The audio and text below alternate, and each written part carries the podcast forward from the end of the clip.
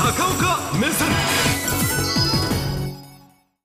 安全保障上はですね、えー世界の軍事専門家がおちょっと大丈夫かなと思うニュースがあ春節スタートと同時に中国から入ってまいりました。中国が南極大陸に5番目のこれです。最新の基地を作ったというニュースが先週から軍事関係者の間で結構話題になっております。さあ南極っていうのはうまいこと地図にするのが難しいんです。上が北極です、南極をどっちの方向から見ようか。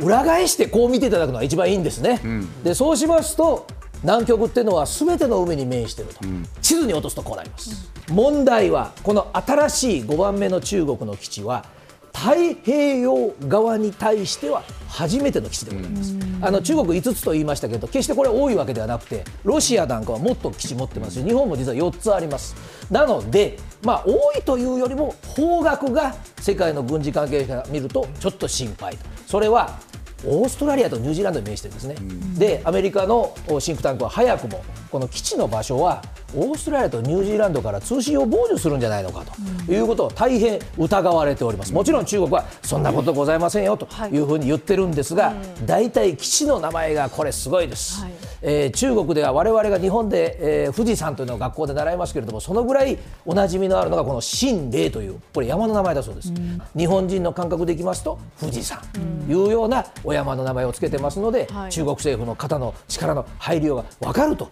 いうことなんでございますけれども、さあ問題はですねこれ5つ私基地を作りましたって簡単に言いましたけど南極大陸って誰のもんなんですかということになるんです。中国は誰にもお断りなくじゃあここ作っていいのか最初から止めとけよという話になるわけでございますがさあ皆さん小学校時代を思い出してください、えー南極と北極の違いでございます。北極は氷があるだけで氷は浮いておりますで南極大陸はその名の通り下に地面があるわけです、地面がありますと人は必ず領土を主張したくなります、これはもう人類の因縁のようなものでございますけどね、えーそうしますと現に南極は領土だと主張する歴史だったんです、あのえーイギリス、フランス、オーストラリアそしてノルウェーも場所が近いという国もありますが最初にうちが南極点ついたんだという国もありますので、えー皆さんやっぱりもともとは領土権を主張しました、しかしながらこれは大変貴重な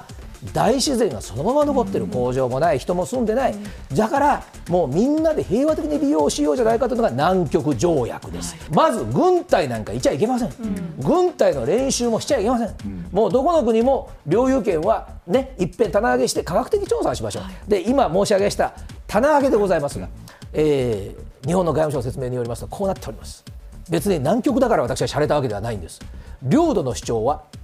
凍結されております。凍ってます、今ね。ところがだったらどこに建てるのよ基地を。ということになりまして、えーこれも日本の外務省の説明でございますがノンクレイマントのところに建てるわけでございますね。でノンクレイマントというのは文句がない場所という意味に取っていただければいいと思うんですがこういうことだそうです。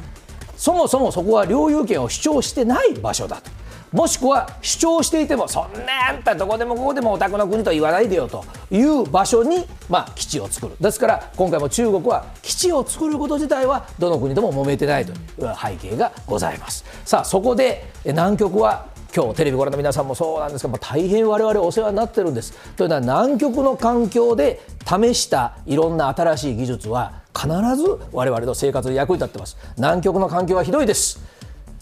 常に氷点下60度、これに耐えなきゃいけません、80メートル、これは瞬間最大風速です、まあもう我々、これ、台風中継でこのお大きさいうときは大変なことになります、そして最後の2.5キロ、南極大陸は土の上に氷が乗っております、この氷の厚みです、2.5メーターじゃなくて2.5キロメートルが、まあ、平均だと言われるぐらい、まあ、厚い氷に覆われているわけでございます。じゃあそこで我が国が今役に立っているものがダーンこれでございましてプレハブ住宅日本初は昭和基地でございました初代の。でこれあの竹中工務店が、えーまあ、お作りになったわけでございますけれども、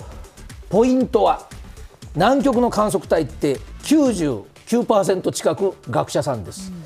学者さんのまあ体力あるいは建設の知識で建てられるということで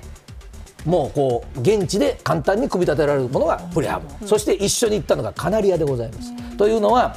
当時はどのぐらい一冬暖房でこの密閉された中にいて空気が汚染されるか分かりませんでした、オウム真理教の事件の時にもカナリア連れて行きました。カナリアは空気の汚染に大変敏感でございます。カナリアがいるから今プレハブにお住まいの皆さん進めてるんですよ、そしてもう一つがガムでございます、えーロッテさんで有名なクールミントガムというのがあります。でこれもですねあの南極観測隊が南極はお水があ自由に飲むことが非常に厳しいところで、えーそこで口の中がカラカラにならないようにそして栄養も取れるようにということで、えーロッテさんに開発をお願いしたのが後のクールミントガムになりました。だからはいここ。クールミントガムのパッケージにはペンギンがいるわけなんですよね、まあ、そういう意味で、えー我々大変南極にお世話になってるんですが観測隊の人は大変です。南極は南極条約で一切自然に手を加えてはならないということになってますので実ははいドン、えー日本の観測船、うん、しらせですが、はい。しらせは帰りの積み荷が大変です、えー行きは食料を積んでいくんですが帰りはですねゴミと灰と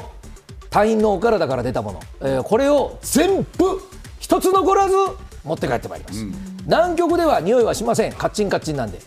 赤道を通るんです。えーもうその辺にしときます。その辺にしときましょう。で中国のその狙いに戻るわけですがそれはまさに北北極と宇宙なんですね。で北極に関しては中国政府はですねずっとロシアと、まあ、大揉めまでいきませんけど、お言い合いが続いてます。というのは、はい、こちら地図でご覧いただきますと、北極海、こちらの氷の海です。で、地球温暖化で年々通るうのが期間が長くなってます。で、今イスラエルとガザのお揉め事がありますので、こっちのスエズ運河のところが通りづらくなってます。ここよりもぐっと短くアジアに貨物船がヨーロッパと結ぶことができるんです。ただし、いくら温暖化で通れると言ったって、これ全部ロシアの領海を通ります。で、氷があるので、ロシアはこれ原子力う砕氷船です。原子力を原料にして、ものすごい大きさの船で氷を砕く。で、ロシアがもうこの10年ぐらい前から言ってるのはですね、いや、これ素晴らしいルートですよ。世界中の皆さん、特に日本とか中国の人通ってください。ただし、うちの船が前を走りますから、多少いただきます、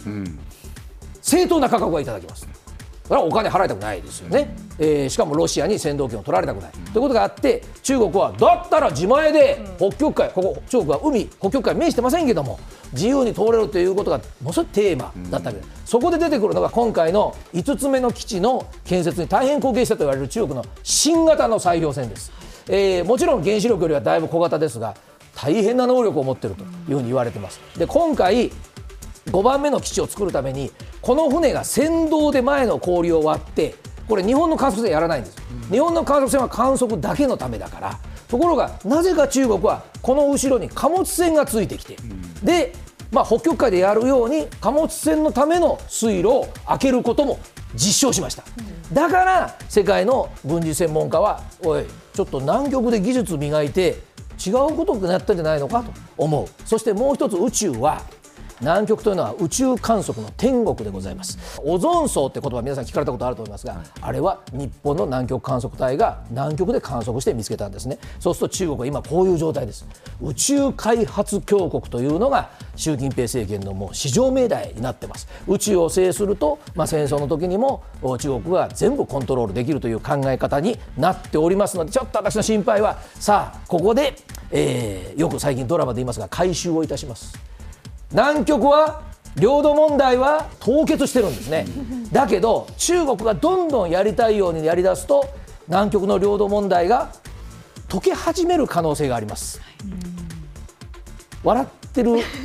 人はいますか？お あの笑笑ってよろしいお後がよろしいですか？一応ここ落ち落ちなんだけどね。はい、はい、よろしいようです。ええええちょっと心配です、ありがとう。はい、はい